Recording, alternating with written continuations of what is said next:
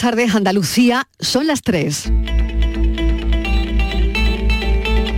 La tarde de Canal Sur Radio con Mariló Maldonado. ¿Qué tal? ¿Cómo están? Pendientes de la economía y del paro. Dato positivo, el paro baja en Andalucía en 20.500 personas. Es el nivel más bajo desde hace 15 años, justo antes de la crisis del 2008. También se reduce en España en más de 73.000 personas. Pendientes también del precio del dinero, menos positivo para los hipotecados con interés variable, el nuevo anuncio de Christine Lagarde sobre la subida de tipos, la subida del Banco Central Europeo es la misma que la que ha anunciado este miércoles la Reserva Federal de Estados Unidos, que ha incrementado los tipos en 0,25 puntos. Los expertos dicen que será la última subida de tipos, pero el escenario de inflación, de guerra y de tensiones hace que todo sea bastante volátil. Así que sube un cuarto de punto. Por otro lado, la concesión y petición de créditos se está frenando de créditos a empresas y particulares, así que nos detendremos en este punto.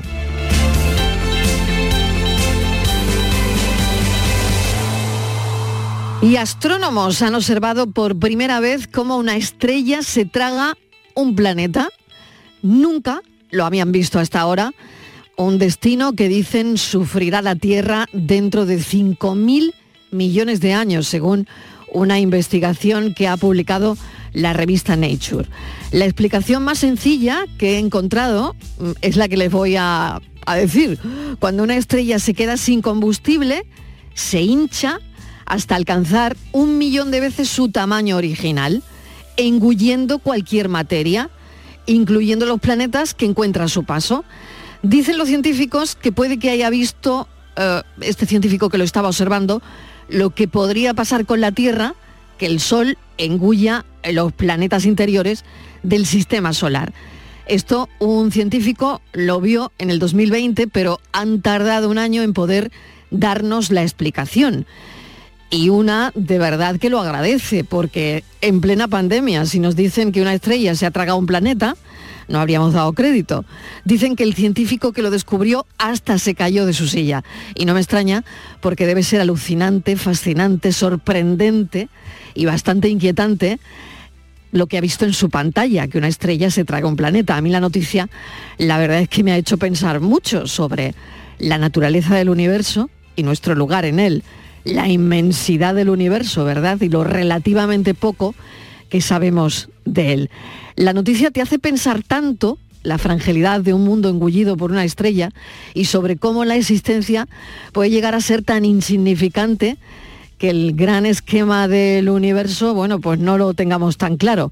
Me consuela que para esas fechas, dentro de 5.000 millones de años, nuestros descendientes vivirán en otros mundos seguramente y de otra forma, porque el universo nos acaba de demostrar que no está quieto, que está como dice Drexler, en constante movimiento. Bienvenidos a la tarde.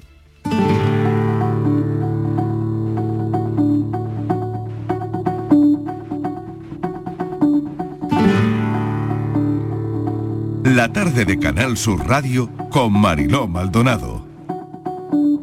Apenas nos pusimos en dos pies, comenzamos a migrar por la sabana siguiendo la manada de bisontes, más allá del horizonte, a nuevas tierras lejanas.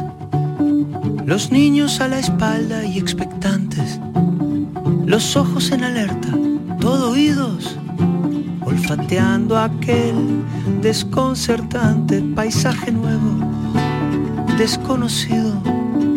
Somos una especie en viaje No tenemos pertenencias, sino equipaje. Vamos con el polen en el viento. Estamos vivos porque estamos en movimiento. Nunca estamos quietos, somos trashumantes, somos padres, hijos, nietos y bisnietos de inmigrantes. Es más mío lo que sueño que lo que toco, yo no soy de aquí, pero tú tampoco, yo no soy de aquí, pero tú tampoco.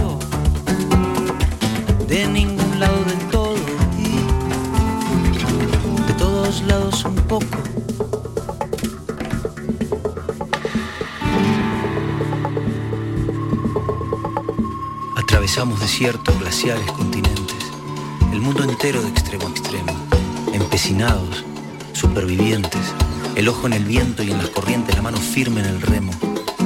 Cargamos con nuestras guerras, nuestras canciones de cuna, nuestro rumbo hecho de versos, de migraciones, de hambrunas. Y así ha sido desde siempre, desde el infinito. Fuimos la gota de agua viajando en el meteorito. Cruzamos galaxias, vacíos, milenios. Buscábamos oxígeno. Encontramos sueños.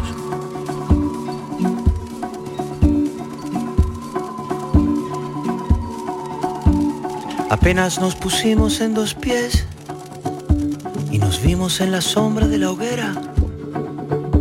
Escuchamos la voz del desafío, siempre miramos al río pensando en la otra ribera.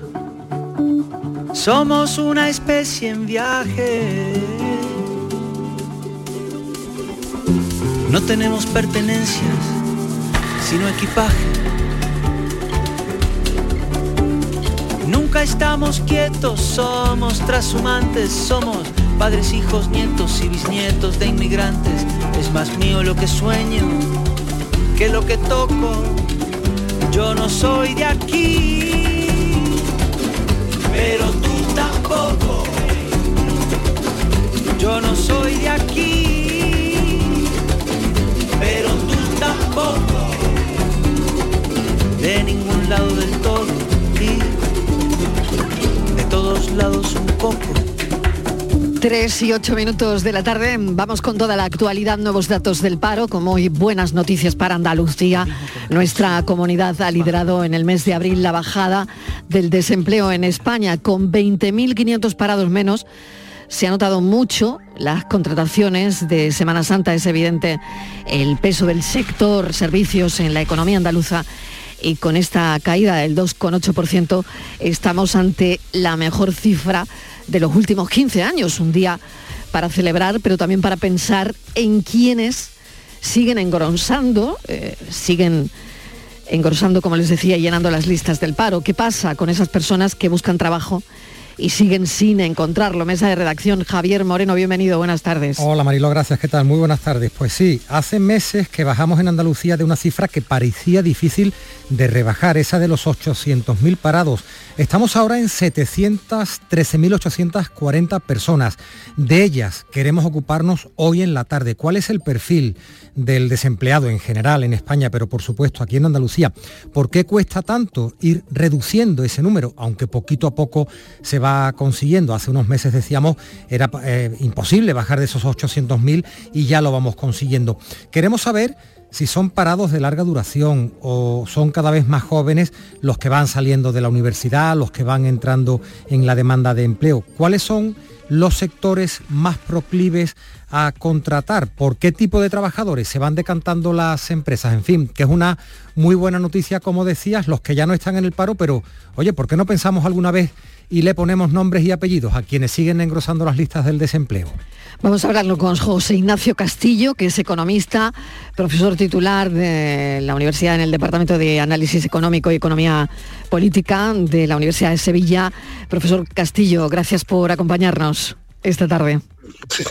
Buenas tardes, Marilo. Buenas tardes, Javier. ¿Qué tal? Bueno, ¿Qué tal? si le parece, vamos a hablar de esas personas, esos sectores que son ahora mismo, mm, que están tocados, ¿no? Porque, bueno, ha subido, han subido eh, los datos de, empleo, hay menos gente desempleada, pero hay sectores que lo tienen difícil y queríamos saber cuál es el perfil, según su punto de vista, del desempleado de larga duración ahora mismo.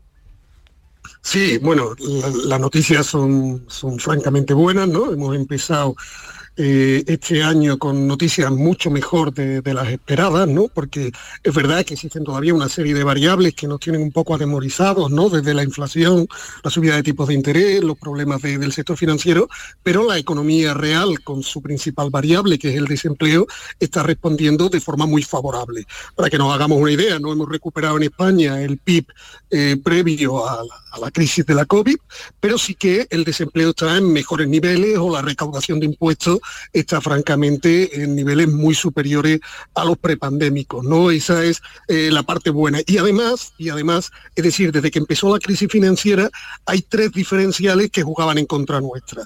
Eh, Europa crecía menos que, el mundo desarrollado, España crecía menos que Europa y Andalucía crecía menos que España. Y desde que ha empezado este año, todos esos diferenciales han cambiado de sentido. Eh, tenemos, ya teníamos que España crecía más que Europa y ahora tenemos también que Andalucía va mejor que España. Por lo tanto, primero vamos a ver el vaso medio lleno y ahora entramos eh, en, esos perfiles, ¿no? El perfil del parado de larga duración, esos 2,8 eh, millones de personas que no, que no encuentran todavía trabajo, a pesar de estar activamente buscándolo, ¿no? Que es lo que uno tiene que hacer para que se te considere como desempleado. Pues ese perfil eh, está muy definido, ¿no? Eh, si, hay una serie de características que hacen que aumente tu probabilidad de ser un parado de larga duración. Parado de larga duración significa que tardes más de 12 meses o lleves más de 12 meses desempleado, tardes más de 12 meses en encontrar eh, trabajo. Si eres mujer, si tu género eres mujer, pues tu probabilidad es mayor de ser parado de larga duración. Si tu edad es mayor, pues también tienes mayor probabilidad de ser parado de larga duración. Y con el nivel de estudio es lo contrario. Eh, cuanto menor sea tu nivel de estudio, mayor es tu probabilidad. Eso es algo que, todos los oyentes pues prácticamente eh, lo sabían. El problema está cuando se juntan todas estas características a la vez. Eh, y ahí hay un círculo vicioso. Y podemos encontrar pues que eh, una madre temprana que abandone sus estudios, que después se quede en familia monoparental, pues acaba convirtiéndose en un centro ya no de, de desempleo de larga duración, sino incluso en un problema de exclusión social, incluso para sus futuros hijos, que van a heredar una situación peor de cara a su entrada en el mercado laboral. Claro, eh, son algunos aspectos, como está contando el profesor Castillo, que influyen directamente. Fíjese, yo estaba pensando esta misma mañana en el sector de la tecnología, que aunque la demanda de trabajadores de tecnología sigue siendo muy alta, al haber tanta competencia, eh, bueno, pues ahora mismo parece que es un sector sensible. Sí, es verdad que eh, durante el año pasado, durante el año pasado y, esa tendencia se ha mantenido en el primer trimestre de este año, pero comenzó en el año pasado, eh, ha habido despidos masivos, despidos de, decenas de, miles de, empleados por, en las grandes empresas tecnológicas. Pero sí que es verdad eh, que lo que nos dicen los datos del mercado laboral es que aquellas personas que pierden su empleo en el sector tecnológico, en empresas tecnológicas, acaban desarrollando Mm, su, actividad laboral en otras empresas que no son tecnológicas, pero que tienen un departamento de tecnología. Es decir, pues que alguien que, para un, que un día estaba trabajando en una empresa tecnológica, pues al día siguiente a lo mejor está en el departamento informático de una cadena hotelera. Por lo tanto, no, no son personas que eh, vayan a tener grandes dificultades en encontrar trabajo, aunque no sean empresas tecnológicas. ¿Y qué tendría que hacer Andalucía, eh, eh, profesor, para absorber esas 713.000 personas? Bueno, parecía imposible hace unos meses bajar de las 800.000, ¿no? O sea, a ver, le cambio la pregunta. ¿Hay trabajo en Andalucía o hay sectores, hay fábricas, hay industria para, para que trabajen esos cientos de miles de personas o es una utopía? Bueno, eso daría para una respuesta ya de 20 minutos, ¿no? Ahí eh, vamos a ver. Eh, aquí lo que el mensaje fundamental que hay que mandar es que no existe un determinismo que nos condene a los andaluces eh, per seculan seculorum a ser los más pobres. Eso, eh, de hecho, ahora en renta per cápita, pues somos la región con menos renta en España. Es más, y, y, eso no es una frase hecha por quedar bien ahora con los oyentes. Si alguien acude a la historia económica, verá fácilmente que eh, a mediados del siglo XIX, no, no me estoy retrotrayendo mucho, en la segunda mitad del siglo XIX éramos la tercera región con, con renta per cápita más alta de España, solo debajo de Madrid y Cataluña.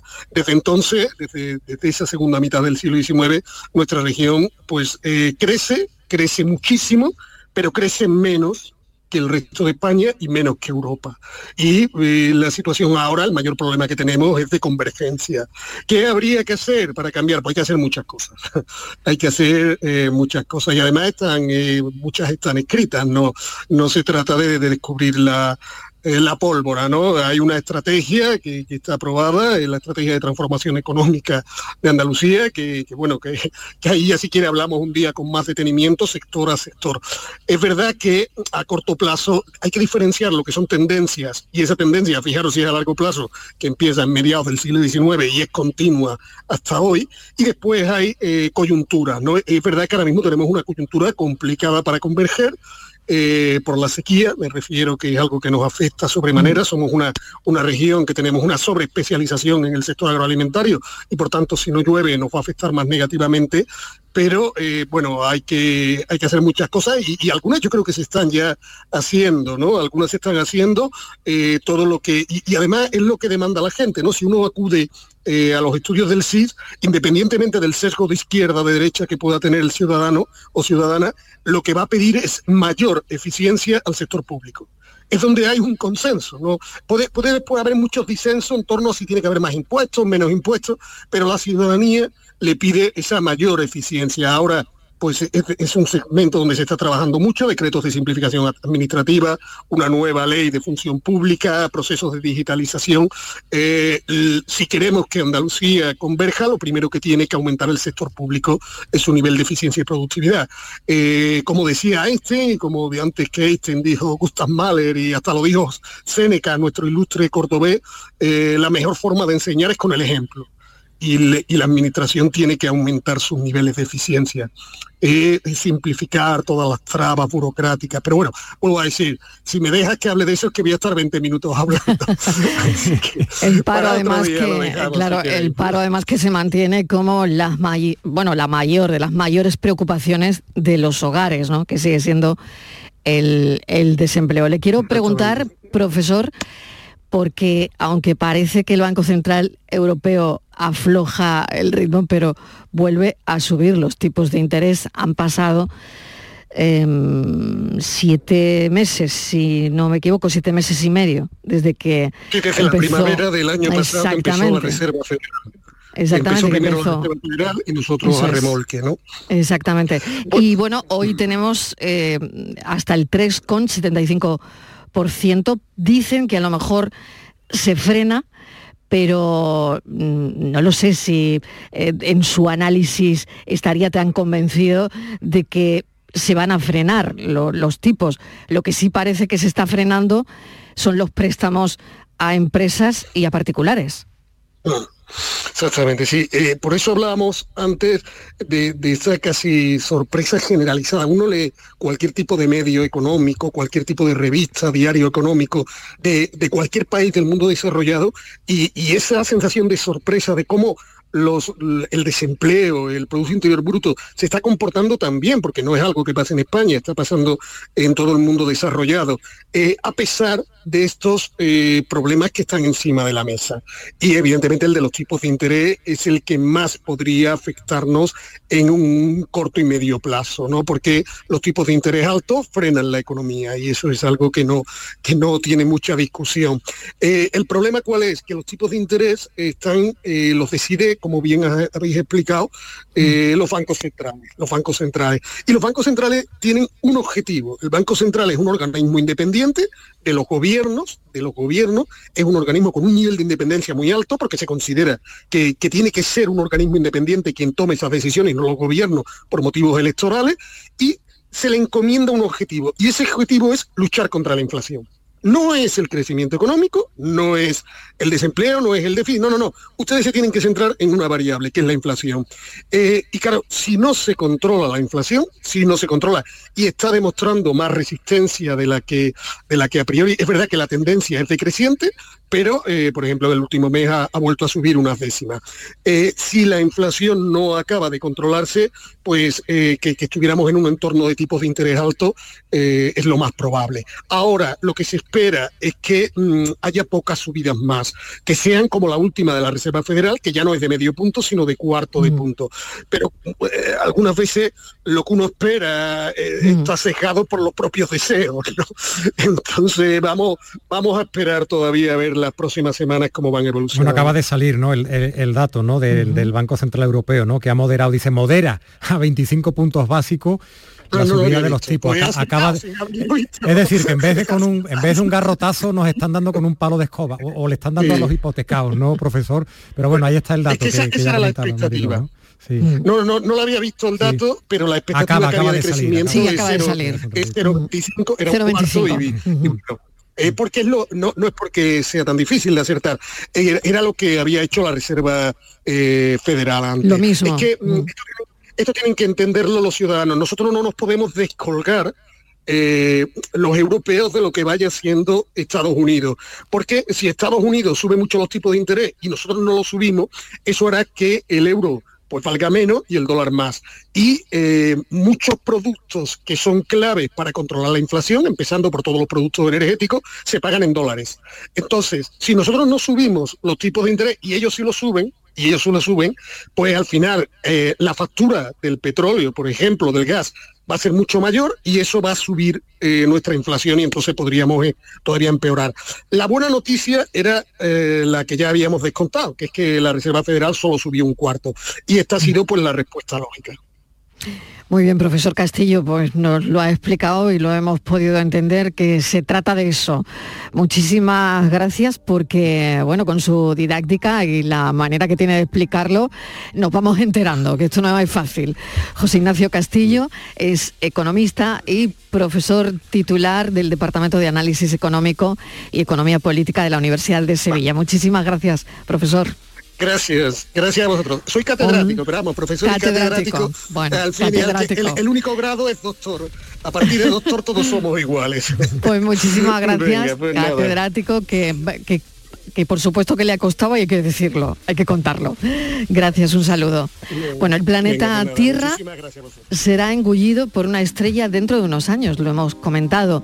5.000 millones de años, así que tranquilos porque esto no va a pasar de aquí a mañana, pero va a pasar, va a pasar como le ha ocurrido a un planeta de nuestra misma galaxia, a unos 12.000 años luz de distancia. Es la primera vez que un equipo de astrónomos, astrónomos lo diré, observa este fenómeno, Javier. Un fenómeno, Mariló, que llama mucho la atención y que da un poquitín de miedo, ¿no? Menos mal que han dicho que, que nosotros vamos por el mismo camino, pero vamos, que ni tú ni yo lo vamos a ver. ¿Cuál es la explicación De, esto? Pues mira, parece que cuando, tú lo estabas comentando hace un ratito, ¿no? En el arranque mm. del programa, cuando una estrella se queda sin, combustible, pues se empieza a hinchar, empieza a hincharse y alcanza hasta un millón de veces su tamaño original. Y de ahí que viene, pues que se lo come todo, ¿no? Que engulle todo lo que se pone por delante, incluido un planeta del tamaño de Júpiter. Varios científicos del Instituto Tecnológico de Massachusetts, de la Universidad de Harvard y de otros centros de investigación, pues se han quedado mirando, ah, me imagino que han utilizado estos medios tecnológicos y nos lo han contado. El, sol, el que nos ilumina a los terrícolas, a los terrícolas, pues tiene también combustible para rato, pero en algún momento se apegará y se va a tragar todo lo que ande por este mundo. Bueno, bromas y temores aparte, vamos a buscar alguna respuesta. Sabemos que ese universo que nos rodea de millones y millones de kilómetros tiene muchas oportunidades, pero también tiene alguna amenaza. Así que vamos a preguntar, ¿no? ¿Qué ha pasado? ¿Qué está pasando con todo esto? Se lo preguntamos a David Galadí, doctor en astrofísica, es nuestro hombre y científico de cabecera para tratar estos asuntos. Profesor Galadí, bienvenido, ¿qué tal? Hola, muy buenas tardes. Bueno, Aquí estamos en la montaña, en el observatorio, dispuestos a explorar los misterios del universo. Totalmente, vaya misterio, ¿eh? vaya sorpresa. ¿eh? ¿Qué le ha parecido bueno. profesor Galadí, que un planeta, o sea, que, que una estrella haya engullido a un planeta. Bueno, esto por, una parte hay que decir que cuando se forman estrellas en el universo estamos descubriendo, de otros sitios desde aquí, desde Calar Alto, ¿eh? estamos descubriendo que también se forman planetas a su alrededor, que es una cosa normalísima. Así que cada estrella nace con su sistema planetario y estos planetitas pues tienen como toda época peligrosas. ¿no? una es al principio, cuando se forma el sistema planetario y los planetas están como reorganizándose, a ver dónde se queda cada uno, ahí puede haber fenómenos complejos que hagan que algún planeta caiga encima de la estrella al principio de, de la existencia del sistema. ¿eh? Y el segundo, la segunda etapa peligrosa es esta, cuando la estrella llega al final de, agota el combustible, como acabáis de explicar, se infla y puede tragarse algunos planetas. Todo esto se sabe desde hace tiempo. ¿eh? Eh, se han encontrado estrellas que tienen indicios en su superficie de haberse tragado planetas en las primeras etapas de formación, o sea, la etapa juvenil peligrosa. o sea, esto se sabe que ha pasado. Aunque no se, se sabe, pero nadie lo había visto, ¿no?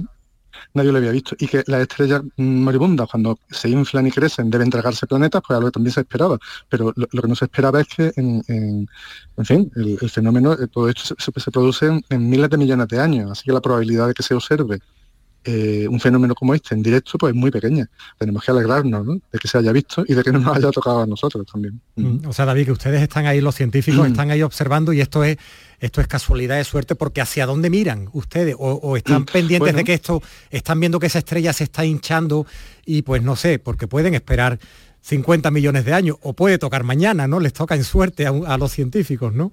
Eso es, a quien, a quien le toca. Y claro, ¿cómo se descubre esto? Bueno, pues hoy día hay eh, varios observatorios que se dedican a explorar todo el firmamento en busca, en busca de cosas eh, que cambian rápidamente, cosas súbitas. Desde calor alto no tenemos mm, dispositivos que nos permitan vigilar todo el cielo a la vez, ¿no? pero desde este observatorio, que se llama el Zwicky Transient Explorer o algo así, y desde otro que viene de camino y que va a ser mucho mejor, que es el Observatorio Vera Rubin en Chile. Bueno, pues desde estos telescopios, los que sí pueden ver casi todo el cielo de una vez, están siempre mirando pendientes de si hay algo que cambia. ¿no?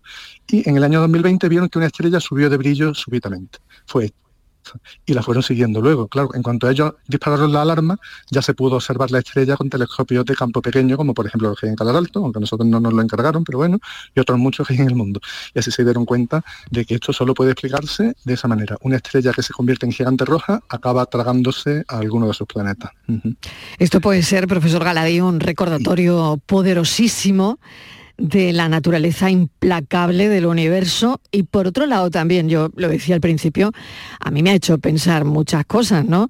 De la fragilidad de la vida, de los mundos que habitan en él también, ¿no? De nuestra complejidad, la, variedad, por otro lado, de, los procesos, ¿no? Del universo, porque mm, ahí estaba, ¿no? Un investigador que incluso se cae de la silla al verlo, ¿no? Al, al detectar, claro, es que es para caerse de la silla, ¿no? Eh, no es para menos porque es un fenómeno, o sea, se sabe que, pasa en el universo, pero verlo en directo, bueno, en directo a lo largo de estos años, ¿no? Porque el proceso ha durado varios años, pues algo eh, eh, inesperado. Además demuestra, como muy bien dice Mariló, la, lo impasible y lo, implacable que es la realidad y la naturaleza con la vida, ¿no? Esto decía Bertrand Russell, decía, no el filósofo ¿no? británico del siglo XX, decía, no se sabe si el universo tiene o no un propósito, pero lo que sí se sabe es que no tiene nada que ver con los propósitos que podamos tener nosotros. O sea que la vida está aquí por accidente y el universo a veces nos maltrata o nos trata bien. En la Tierra de momento estamos a gusto, pero tenemos que pensar en la cantidad de planetas que fueron tragados por su estrella al principio de la existencia de su sistema y en los planetas que serán tragados por estrellas en el futuro, tengan o no tengan vida. Eh, se sabe que Mercurio y Venus están condenados, o sea que dentro de unos 6.000, 5.000, 6.000, quizás 7.000 millones de años, o sea, queda un ratillo, ¿eh? el Sol es seguro que se va a tragar Mercurio y... Y, a nosotros también, ¿no? Eso se está diciendo ahora, esta noticia, yo creo, con un toque, un puntillo mm. sensacionalista, porque puede que sí o puede que no, no se sabe. Depende de mm. incertidumbres que hay en los modelos. O sea, que quien esté por aquí dentro de 6.000 millones de años ya tendrá las cuentas bien hechas y sabrá si la Tierra se la traga o no. el bueno, bueno ya, yo, yo lo que digo es que nos habremos ido, ¿no? O sea, ya habrá sistemas de detección y ya habremos habitado otros mundos, ¿no? ¿Usted qué cree, profesor? Yo, yo creo que sí. Yo, creo que también. La vida en la Tierra, es que pasan dos cosas primero. A ver, mm. aunque el Sol no se acabe tragando la Tierra, lo que se eh, acabará haciendo es achicharrándola. O sea, aunque no se la trague, el Sol se va a inflar tanto que va a convertir la Tierra en inhabitable. Pero ojo, podría tragársela dentro de 5.000 o 6.000 millones de años, pero puede que falte poco más de mil millones de años, o sea que es poco tiempo, ya podemos ponernos nerviosos, ¿eh? poco más de mil, mil y pico millones de años para que el inicio del aumento de brillo del Sol vuelva a la mm. Tierra eh, inhabitable. O inhabitable. Sea que puede que la vida de la Tierra, que tiene, que tiene por detrás una Tenga fecha de caducidad. Yo creo, Mariló, que como, como tenemos cierta confianza con, con, David, que, avise, si ve algo que avise. Si ve algo raro que avise. Y nosotros lo contamos para que dé tiempo a despedirse. De, totalmente, totalmente. De aquí a mil y pico millones de años queda tiempo y es de esperar queda tiempo, queda tiempo. lo que haya de la Tierra por aquel entonces si mantiene un poco de inteligencia, esperemos que más de lo que tenemos nosotros. Muy bien. Eh, eh, pues, mm. Confiemos en que se vaya a otro sitio. Pero vamos, tenemos ¿Y, dónde, ¿y dónde profesor Galadí, me interesa mucho saber eh, cuáles son esos mundos cercanos donde cree usted que mm, mm, se puede ir la gente de la Tierra. Ya nosotros no estaremos, pero la gente que esté por aquí, ¿dónde se puede ir? Esto es especulación salvaje. Para empezar, dentro de, vamos a decir, mil millones de años, pues gente gente en el sentido de Homo sapiens, pues no habrá, ¿no? Habrá otra especie, esperemos que inteligentes, descendientes de la nuestra, y que nos mejoren, ¿eh? por favor, que nos mejoren un poquito. Y se especula, la especulación es, salvaje, pero, pero se, especula con la posibilidad de que los seres vivos e inteligentes de la Tierra trasladen la biosfera terrestre a lugares que ahora son fríos, pero que pueden convertirse en más acogedores en ese futuro lejano. Podrían ser algunos de los satélites de Júpiter o Titán, satélite de Saturno. Hoy Titán, qué nombre tan bonito. Mm. Sí, además la, atmósfera ¿Dónde, de Titán, ¿Dónde vive usted? En Titán. Sí, sí. Eso es, pues la, atmósfera la descubrió un español, el astrónomo catalán Josep Comasola descubrió que Titán tiene una atmósfera que hoy sabemos que está hecha de nitrógeno, como la de la Tierra. Lo que pasa es que es un frío que pela, ¿no? Pero en ese futuro distante en el que el Sol caliente más todo lo que tiene a su alrededor, pues Titán podría convertirse en un sitio en el que podría tener sentido que quien vive entonces en la Tierra, si tiene los medios técnicos y el conocimiento, pues que se mude allí. Ya digo, especulación salvaje, ¿eh? novelas de ciencia ficción. pues ya tenemos sitio para mudarnos. profesor Galadillo era lo que quería. Digo, bueno, a ver mis descendientes dónde se van a mudar. Pues muchísimas gracias, profesor, porque es una, una manera muy bonita de, explicar la ciencia y de explicar esto que, que pasa en el universo y que somos, como decía al principio, yo me he sentido, pues eso, ¿no? Como, como se suele decir, una parte frágil e insignificante del gran esquema universal, ¿no? Muchísimas gracias, profesor Galadí, un beso. Encantado, hasta la próxima. Bueno, nos vamos a publicidad, Javier, pensando en Titán, ¿qué te ha parecido? La, desde la Sierra de los Filabres nos lo han contado. Totalmente, ¿eh? fíjate, a Titán, ¿eh? A Titán, a Titán. a Titán. Bueno, un momentito nos vamos a publicidad y seguimos.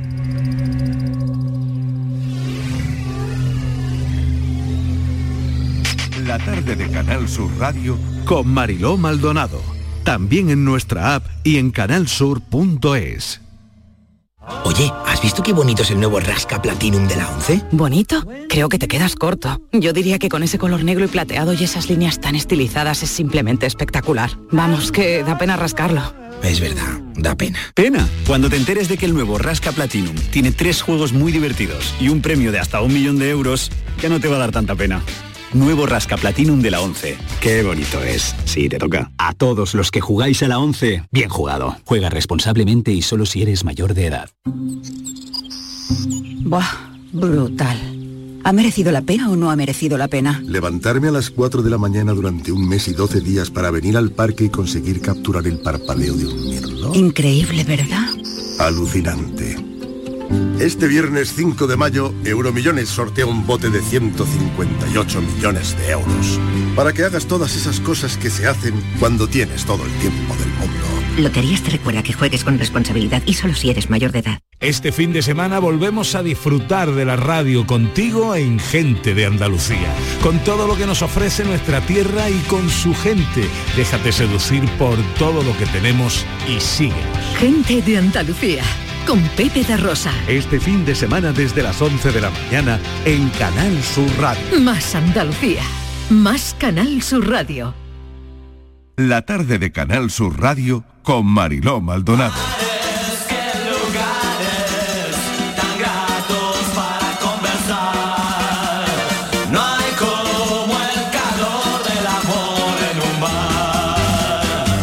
Bares, qué lugares, ¿verdad? Bueno, la revista Forbes ha publicado la lista de los 20 mejores bares para tapear en 2023 y los cuatro primeros son de Andalucía, Javier. Pues Tú mira- sé que has manejado ese listado. Sí, sí, me estoy siempre muy pendiente porque es un tema que me, que me interesa mucho. Las tapas son, y lo sabemos, ¿no? Uno de los mayores símbolos gastronómicos de nuestro país. Atraen pues a millones de turistas cada año y a los que no somos turistas en España que también nos vamos de, de tapas. Y son, por supuesto, un fenómeno cultural en Andalucía. Es, la tapa es un estilo de vida, es una forma de compartir y de socializar, ¿no? Pues por eso creo yo que es muy importante, Mariló, que nuestros bares y restaurantes pues sigan encabezando estas listas y que no deje de asociarse esta tierra al tapeo. Forbes elabora cada año un listado y entre esos 20 mejores, cuatro de aquí, casi nada, ¿no? La Cosmopolita en Málaga, el Pimpi también en Málaga, Bar FM en Granada y en Sevilla el Eslava. Esos son los cuatro primeros de aquí, de Andalucía. Pues hemos querido visitar algunos, como el primero de la lista, Daniel Carnero, cocinero y dueño de la Cosmopolita de Málaga, que está en el primer lugar. Enhorabuena, Daniel. Hola, buenas tardes, Melo, gracias. Oye, qué bien, ¿no? ¿Qué se siente cuando sale esta lista, mm, bueno, considerada? Y, y bueno, ahí está liderando la Cosmopolita el primer sitio de la lista. Bueno, pues evidentemente con cualquier premio eh, se siente mucha alegría y al final es el, pues el fruto al trabajo que, que intentamos hacer día a día en, en nuestra casa y en nuestra tierra. Al final siempre viene bien que te lo reconozcan. La tapa estrella, Daniel, esa que, que quita el sentido, como decimos aquí. Yo sé que ahí hay una ensaladilla de patata Sí. y taquitos de jamón que no se puede aguantar. Y, y bueno, he tenido el gusto de, de probarla y me encanta, pero hay más cosas, ¿no?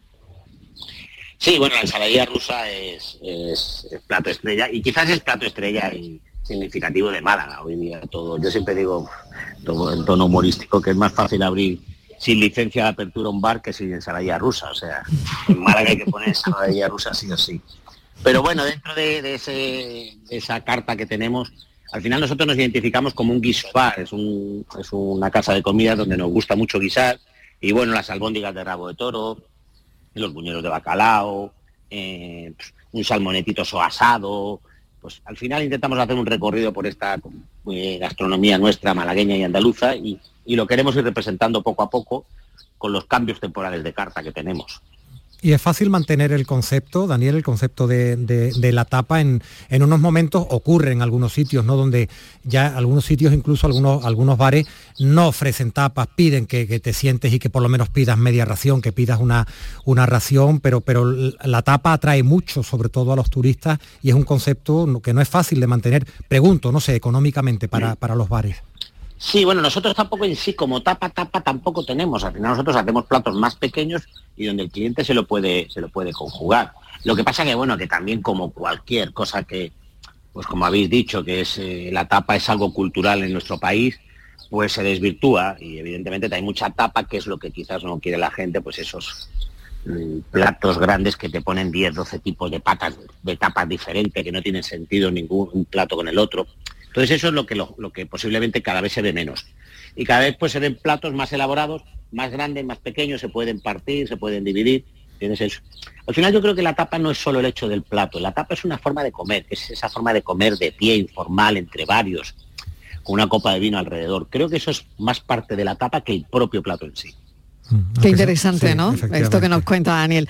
Daniel, pues Sí. enhorabuena, queríamos simplemente pues felicitarle y, y nada, que está muy bien, ¿no? Que estén ocupando los mm, de los mejores bares del, del país en esa lista Forbes. Muchísimas gracias. Familia, muchas gracias a vosotros. Un beso. Bueno, vamos Gracias. con otro lugar, si te parece, Javier. Sí, vamos, con, a con- Sevilla. Con, Eslava en Sevilla, en la plaza de San. Lorenzo, enfrente del, enfrente del, del Gran Poder, que acaba de cambiar de dueño después de muchos años, pero que mantiene, mantiene la calidad, no, no sabes cómo, ¿eh? Cuarto lugar en la lista, Isabel Capote, jefa de cocina del restaurante Eslava. ¿Qué tal? Bienvenida, Isabel. Hola, muchas gracias. Buenas tardes. Enhorabuena. Y bueno, eh, ha oído lo que decía Daniel Carnero sobre la tapa, es toda una filosofía. Pues sí, estoy de acuerdo con él. Estoy de acuerdo con él. Aquí el público sigue queriendo las tapas y las nuestras de toda la vida con mucha calidad y el tamaño sigue tanto turista como nuestro público de toda la vida es lo que busca. El tamaño importa. Sí. Claro, claro. Javier, sí. Eh, no, el, tama- adelante. el tamaño, Isabel, y, y- y buscar platos concretos, ¿no? ¿Cuáles son los que se buscan en, en Eslava? Y como decía Daniel, imagino que eso, sentarte a compartir, a compartir un plato, puede ser una tapa, puede ser una media ración, una ración, pero al final es, es ese concepto, ¿no? ¿Por, por qué se destaca Eslava en Sevilla? Pues yo creo que eh, porque durante muchísimos años hemos tratado de buscar un producto de muchísima calidad, eso es muy importante, y hemos buscado siempre la calidad y el precio, ¿sabe? que cualquier persona pueda permitirse el lujo de tomar una tapita con muchísima calidad y muy trabajada, muy, muy elaborada, muy pensada, es lo que pienso yo. ¿Cuáles son los platos, la- las tapas más, más solicitadas allá en Eslava? Pues hoy, bueno, el puro de Becker, que también tiene un premio, nos, nos premiaron hace ya, no recuerdo bien el año, eh, el huevo a baja temperatura con un bizcocho de boletus, eh, en fin, tenemos muchos guisos diarios que hacemos con metagamina, con papas con chocos, eh, en fin, mm, trabajo mucho también la cocina tradicional, independientemente de, en plan tapita, hablo también, eh, independientemente de estas tapas más elaboradas que todo el público busca, todo a diario. Y mantener la, la- la humildad, ¿no, Isabel? No, no, no es fácil, imagino, cuando hay tantísima demanda, ¿no? Por, por, por sentarse a tomar una tapa o ir a comer a Eslava, ¿no? Pues sí, la verdad es que intentamos satisfacer a todo tipo de público, ya sea eh, extranjero, cliente de toda la vida, cualquiera que se acerque, tiene su tapita muy asequible y con muchísima calidad. Y por supuesto, muy sabrosa. Isabel Capote, pues muchísimas gracias y enhorabuena también porque está en un lugar bastante interesante, cuarto lugar en la lista Forbes de los mejores sitios para tapear del país. Muchísimas gracias, un saludo y, y bueno, Javier, vaya ahora, ¿eh? Yo reservo, mira, yo cuando vengas a Sevilla la Vaya próxima hora. vez, yo reservo Sí. en Eslava y Venga. debo, yo debo una visita a Málaga y nos Eso vemos es. contigo, nos vemos en la, en la Cosmopolita, ¿te exactamente, parece? pues hacemos un intercambio. Mira, Venga, bien. Buena idea, Isabel, muchísimas gracias. Un beso, que tenga buen día. Javier, hasta mañana. Hasta mañana, y un nada, abrazo. no sé si lo que vas a comer en casa tendrá algo que ver, pero seguro que muy rico también. Muy rico, y muy con rico. hambre todo está bueno. Toda, toda la del mundo, toda la del mundo. Un Venga, abrazo. muchísimas gracias. Hasta, luego.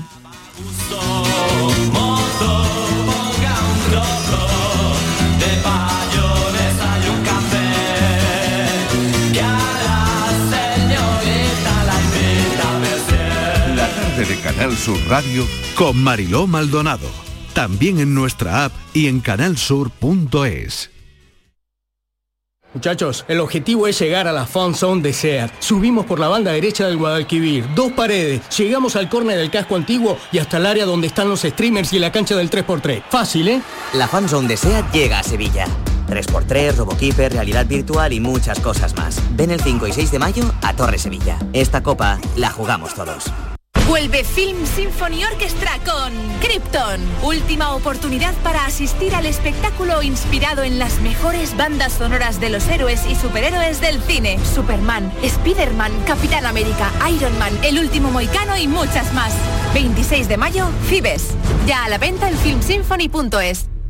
No puedes perderte la exposición del Titanic más grande del mundo, en el Pabellón de la Navegación, en Sevilla, a partir del 5 de mayo. Un gigantesco Titanic donde podremos observar salones, cocinas, camarotes, mobiliario y diferentes objetos recuperados del naufragio. Titanic revive la historia. Venta de entradas en titanicexpo.es y en taquilla exposición. Las noticias que más te interesan las tienes siempre en Canal Sur Mediodía Sevilla. Y este lunes te llegan desde el Colegio de Enfermería de Sevilla con motivo del Día Internacional de la Enfermera. Una oportunidad para conocer su trabajo y rendirles homenaje por la labor que hacen en beneficio de todos. Canal Sur Mediodía Sevilla. Este lunes a las 12 en directo desde el Colegio de Enfermería de Sevilla. Con la colaboración del Colegio de Enfermería de Sevilla. Canal Sur Radio Sevilla, la radio de Andalucía. Si quieres disfrutar de la radio de noche, en un ambiente de club con mucha música, sorpresas, invitados, actuaciones, entrevistas personales, lo tenemos todo. En la noche de Canal Sur Radio con Rafa Cremades. Un escenario repleto de gente interesante. Pasa, elige una mesa, siéntate, escucha, imagina. La noche de Canal Sur Radio con Rafa Cremades. De lunes a jueves a partir de la medianoche. Más Andalucía. Más Canal Sur Radio. La tarde de Canal Sur Radio con Mariló Maldonado.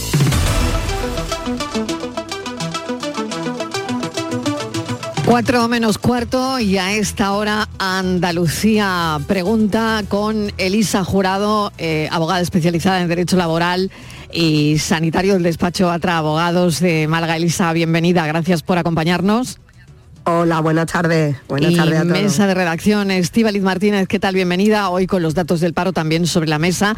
Hemos hecho un análisis eh, con la economía y desde luego en este tiempo quebradizo por un lado y por otro, hoy los datos nos dan una alegría, aunque es verdad que no hace falta mucha imaginación para hacerse una idea de lo inciertas y frágiles que se vuelven las vidas de la gente que sale del mercado laboral o de la gente que no encuentra trabajo todavía a pesar de esos buenos datos de hoy, ¿no?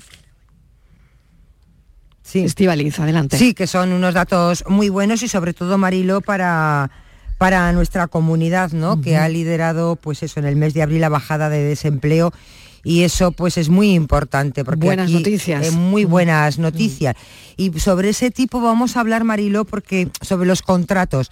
Desde que se aprobó eh, la reforma laboral eh, el año pasado pues hay unos han cambiado los contratos laborales que se hacen a los trabajadores. Ya no hay muchos, hay como cuatro modelos y queríamos a ver si Elisa Jurado nos podía especificar qué tipos de contratos te pueden hacer ahora y algunos perfiles. Por ejemplo, el bueno, conocemos el contrato indefinido, que es que este es el que no tiene límite de tiempo, ¿no? Exacto. Luego también está el contrato fijo discontinuo, que son eh, contratos también indefinidos, pero van por temporadas, pero son temporadas ciertas, siempre fijas, se dan mucho en la hostelería, ¿no? Imaginemos eh, los hoteles que abren su temporada de abril a noviembre eh, y en noviembre ese trabajador pasaría al desempleo y volvería a ser llamado en la misma empresa en el mes siguiente de abril. Ese sería otro tipo de contrato. Y luego ha quedado un dos contratos más, que el contrato de sustitución, que es aquel que está por, que se contrata un trabajador por una baja médica, que suplanta, digamos, que sustituye al trabajador que está enfermo. Y el último es el contrato temporal, el único contrato temporal en sí que ha quedado, que es por circunstancias de la producción, que este ya existía, pero mm, en muchísimas ocasiones hacía un, uso fraudulento de él, ¿no? Y es lo que ha ido resolviendo los tribunales de justicia. Ahora este contrato solamente se ha quedado para aquellos casos donde hay un pico de producción unas circunstancias excepcionales eh, dentro de una empresa. ¿vale? Tiene que ser algo en un corto periodo de tiempo y, por una producción, pues no sé, mm, eh, un sistema de producción que haya en ese momento, un pico de producción, una demanda de producción que haya alta. En ese caso concreto, a mí se me ocurre, por ejemplo, en la pandemia, cuando empezaron a hacer la fabricación de mascarillas, pues el periodo este que hubo ahí eh, aunque no estaba todavía en vigor estos contratos, pero ahí se hicieron muchos contratos de, temporales de circunstancias de la producción precisamente por eso. No hay que confundirlo con el fijo discontinuo, porque el fijo discontinuo siempre va a tener el mismo ciclo, ¿vale? Muy bien, bueno, pues eso por un lado. Y por otro, eh, voy a recordar el teléfono hoy del programa 95 505 59 51. 95 505 59 51 y dos líneas para los oyentes también para que dejen sus mensajes de audio. Si se quieren poner en contacto con nuestra abogada Elisa Jurado 670 94 30 15 670 940 200 Eh, una llamada José Pablo de Sevilla. José Pablo adelante buenas tardes qué tal bienvenido. Hola, buenas tardes, Mariló y compañía. cuéntenos Mira. cuál es su problema a ver Vale, mire, comento. Yo eh, me dedico a la limpieza doméstica, ¿vale? Tengo tres casas. Eh, este lunes me dijeron en una de las casas que no fuera más. Eh, en otra, vamos, en esa casa que ya no fuera más, han sido cinco meses. Hay otra que llevo cuatro años y no me pagan las vacaciones y en otra que sí me lo pagan todo. Pero en ninguna estoy dado de alta. Entonces, ¿qué podría hacer? Porque en esta casa que ya no estoy, me imagino que tendría derecho al finiquito. Y entonces quiero saber cómo tendría que hacerlo y cómo solicito yo esas vacaciones que no me han pagado en otra, en otra de las casas y cómo lo hago para que me den de alta. Muy bien, José Pablo. Mm, Bueno, es un, es un tema interesante este que nos plantea nuestro oyente. A ver, sí, Pues sí, mira, muy José interesante. Pablo, es una cuestión de prueba. Evidentemente tendrías que estar dado de alta en cualquiera de los sistemas en régimen general, aunque habría que ver las horas que estás en cada casa y tal. Pero en cualquier caso, si eh, te, ¿cómo te pagan? ¿Te pagan en metálico? ¿Te pagan a través de Bizum? Pues entonces tienes una prueba pues tienes una prueba fantástica de que existe una contraprestación económica por un trabajo realizado. Con lo cual, acude a un abogado laboralista que te va a plantear una demanda contra esa casa con la que has estado más de cuatro años. Lógicamente te corresponde una indemnización por cese del empleador unilateral y las vacaciones decirte que puedes reclamarlas dentro del año natural. Es decir, si no has disfrutado las vacaciones de 2023, sí podrías reclamarlas, pero las de 2022 ya no podrías. ¿Vale? Vale, Porque yo están tengo- acogidas a la prescripción.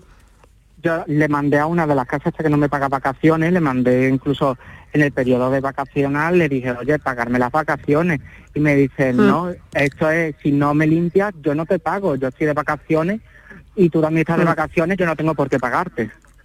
Pues no, no es así. Y el alta, claro que tienen que dártela, pero todo eso tiene que ser con una resolución judicial. Claro, o sea que tiene que pasar por los juzgados previamente.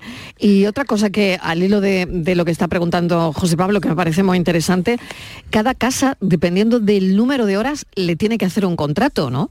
Claro, es que va a depender. va a Vale, eso depender. es importante. Mm. Claro, va a depender, incluso el régimen de cotización es distinto, pero tampoco conozco los datos y, en fin, yo siempre os lo digo, acudí a un abogado especialista en derecho laboral, insisto mucho en eso, que os sabrá ayudar perfectamente en lo que, en lo Pero que, de entrada, para poder ayudarle, de entrada, sí, cada persona le tiene que hacer un contrato laboral. Por supuesto, por supuesto. En cada casa Claro. donde trabaja José Claro, Pablo. Vale. claro, José claro. Pablo, te ha quedado claro, ¿verdad? Sí, pues muchísimas gracias. Muchas gracias, un abrazo. Muchísimas gracias. Bueno, vamos con la siguiente llamada. Es Ana, que nos llama desde Cádiz. Ana, bienvenida. ¿Qué tal? Adelante, cuéntanos. Hola, buenas tardes. Eh, yo llamaba porque quería preguntar, eh, tengo un contrato que me acaba en un mes, entonces que eh, la empresa me ha dicho que en caso de que yo no quiera renovar, tengo que avisarlo con un mes de antelación. Entonces yo quería saber si ellos tienen también la obligación de, de avisarme a mí con un mes de antelación. Pues sí, tienen obligación de avisarle, claro que sí. Pero ese tipo de contrato temporal, porque sustituyendo a alguien, No, es ¿O por porque producción. es por producción. Pero por producción real, o usted lleva, ¿cuánto tiempo lleva con ese contrato? Pues eh, estuve seis meses y ahora me han hecho otra prórroga de, de tres. Bueno, pues ese contrato ya le digo yo que ese contrato está hecho en fraude de ley y ustedes fijan la empresa, porque no hay ninguna actividad de la producción que cumpla un ciclo entero de un año prácticamente, porque para eso tendrían que tener una persona en plantilla que tendría que ser usted. Así que si acude a, a un profesional, le reconocerá, le pedirá que le reconozcan el derecho y la harán fija, le corresponderá una indemnización si le despiden. Ana, ¿usted esto lo sabía? No, no lo sabía. Pues, Eh, yo leí el convenio y en el convenio sí ponía que pero ha cambiado, que ¿no? podían hacer Sí. contratos temporales de Claro, pero el ahora ha cambiado. Claro, el convenio es anterior a la claro, nueva ley. ¿no? Claro, claro, Mm, es que se han claro. quedado obsoletos, la ley prevalece. Claro. Ana, pues ya Mm. lo sabe, ¿de acuerdo? Eh, y entonces, por ejemplo, al, al haber hecho un, un incumplimiento, bueno, al, al no estar correcto el contrato que me han hecho, yo puedo rescindirlo y comunicárselo a ellos. Eh, pues usted puede rescindir el contrato, sea o no sea conforme a derecho, puede hacerlo como quiera. Usted se lo comunica con un mes de antelación y ya está. Ahora, mm, el derecho, digamos, el despido que le extingan, eso lo perdería, porque sería usted antes. Pero sí que es verdad que ustedes fijan la empresa. Bueno, pues ya eh, se tiene que Ya que valorarlo. decida, claro. Ya tiene que decidir Ana, ¿de acuerdo? Es. Muchísimas gracias, Ana. Hasta ahora. Siete minutos. Si llegamos a las cuatro en punto de la tarde, eh, si acaban de poner la radio, si acaban de poner la tarde de Canal Sur Radio, estamos hablando con nuestra abogada, experta en derecho laboral, sobre asuntos que nos conciernen a todos. Estivaliz, ¿alguna historia más? Sí, consulta Luisa de Sevilla. Eh, vamos a ver, trabajo en una empresa de teleoperadora y llevan desde hace unos dos meses aproximadamente sancionando con empleo y sueldo a muchas compañeras y también a mí en mi caso. Dice, yo vivo a 30 kilómetros del lugar de mi trabajo. Y hace unas tres semanas se me estropeó el coche cuando iba a trabajar, tuve que llamar a la grúa y llevarle al taller y no pude llegar al trabajo. Presenté los papeles de la grúa del taller y todo, me quitaron ese día como que fuera de vacaciones porque no trabajé. Dice, pero ¿cuál es mi sorpresa cuando me comunican que por ello además me sancionan con un día de empleo y sueldo? ¿Esto se puede hacer? ¿Esto es legal cuando ya me han quitado el día de vacaciones y además he presentado todos los papeles? ¿Hola? Sí, Hola. eh, ¿me oyes? Creo que hemos perdido la... eh, ella no nos oye Mm, mm. ahora mismo. A ver, nuestra abogada creo que ha perdido la, la conexión con nosotros. Bueno, vamos a intentar, la volvemos a llamar porque no, parece que no, no la tenemos. A ver, em, Elisa, ¿estás por ahí? No, Elisa Bueno, no está. Ahora, ahora Vale. viene. Bueno, Eh, pues ya está. Era muy, no- era muy importante, Mariló. Sí, eh, interesante la sí, pregunta, la verdad. Es muy interesante. Y luego también, referente a la, a la oyente que ha llamado anteriormente, eh, la primera parte, cuando hemos, cuando Elisa nos ha contado los tipos de contratos que hay. Porque ha, ha cambiado mucho. Y como esta oyente, es que lo decía la abogada, han cambiado mucho las cosas en este año desde la reforma laboral y no, y no lo sabemos. Creo que tenemos a Elisa, Marilo. Elisa, venga, pues ya estás aquí. Venga, No sé si has escuchado Sí. la pregunta. Sí, lo he escuchado, sí, lo he escuchado. Venga. Sí. Me ha dado tiempo a escucharla. Bueno, Venga, cuatro minutos. Los motivos, muy rápido, los motivos de la sanción. El hecho de tener un motivo justificado, como es una avería de un vehículo o algo así, algo excepcional, con el justificante debería ser suficiente para tener una sanción. Si aún así la empresa persiste en la actitud sancionadora, existe un procedimiento eh, ante el CERCLA, en Andalucía en concreto, y después ante la jurisdicción, para impugnar esa sanción cuando el trabajador no está de acuerdo con ella. Máxime cuando se trata de una sanción grave, porque he escuchado que algo de suspensión de empleo y sueldo. Un día, sí, de empleo y sueldo. Un día su- suele ser por infracción grave, si no sería amonestación cuando son leves. Entonces, todas las infracciones y sanciones se pueden impugnar si el trabajador no está de acuerdo y cree que tiene un justo derecho. Eh, Lógicamente, es decir, no puede uno eh, faltar, por ejemplo, al trabajo sin justificar, pero si tiene un accidente eh, de tráfico o, se ha producido una avería, que algo fortuito, inesperado, pues lógicamente mm, no, no es susceptible de sanción y si lo lleva a los tribunales el trabajador va, va a ganar su pretensión y la empresa va a tener que quitarle la sanción y devolverle ese día de, de empleo. Bueno, pues esa es la cuestión. No sé si tenemos más asunto porque lo ha resuelto Elisa rápidamente. Así que, bueno, no tenemos sé si... más, tenemos más. Venga, pues Venga, adelante. En este caso de Almería, Tomás eh, pregunta, me he quedado sin trabajo y tengo derecho a la prestación por desempleo, ya tengo todos los papeles, voy a empezar a cobrarlo ya, pero me gustaría montar eh, un negocio. Quiero saber si puedo solicitar el pago único de la prestación por desempleo para montar mi negocio porque me haría falta. ¿Y qué requisitos me, exigen? Pues muy fácil, son unos requisitos muy sencillos y además lo primero que sí puede, lógicamente, primero tiene que ser beneficiario de la, de, de la prestación de desempleo contributiva, es decir, lo que todos entendemos como el derecho al paro, no haber cobrado el pago único en los últimos cuatro años, iniciar la actividad que vaya a hacer dentro de un mes desde que tiene la resolución de pago único, aunque sí es verdad y la ley lo prevé, que eh, si lo solicita, eh, con la solicitud puede empezar la actividad y cuando le venga la resolución, digamos que se convalida. Y lo único, que eso es- mucha gente no lo sabe y es muy importante, si ese despido o ese cese está impugnado ante la jurisdicción, hasta que no se tenga una resolución judicial, ya sea vía conciliación o vía sentencia, no puede solicitar el pago único. Esto es muy importante. Muy bien. Pues vamos con, con otra consulta, Ana de Granada. Mira, va mm, relacionado con, lo, con el arranque del programa, con el tipo de contratos que se hacen. Dice Ana, dice, me han dicho que con la reforma laboral ya no se pueden hacer contratos temporales para las contrataciones nuevas. Dice, ¿qué tipo de contrato me pueden hacer? Porque a mí lo que me ofrecen es ahora mismo un contrato temporal. Bueno, pues me remito a lo que hemos dicho. Es decir, la contratación per se ahora mismo es indefinida. Se entiende que es para un puesto fijo y estable. Solamente cabe el contrato temporal por circunstancias de la producción que hemos explicado hace un momentito, que es cuando hay picos de producción o un aumento excepcional de pedidos en un momento específico, ¿no? Entonces, o es fija, indefinida, eh, para la evolución, digamos, normal de, la relación laboral, o si se trata de una actividad de temporalidad, como puede ser la hostelería, entonces sí podrían acogerse al contrato Muy bien. Bueno, pues esa es la cuestión, ya nos, nos da más tiempo. Despedimos a Elisa Jurado en esta edición de Andalucía Pregunta de hoy que dedicamos al derecho laboral. Elisa, te agradecemos enormemente este ratito de radio para, desde luego, sacarnos de dudas de un montón de, de cuestiones del despacho Atra Abogados de Málaga. Gracias, Elisa. Yo encantada, gracias a vosotros. Gracias. Y en un ratito, Estivaliz, pues hablaremos de nuestro tema de café e iremos con la segunda parte del programa. Hasta dentro de un Hasta instante. Enseguida escuchamos la información de Andalucía, España y el mundo y seguimos con el programa.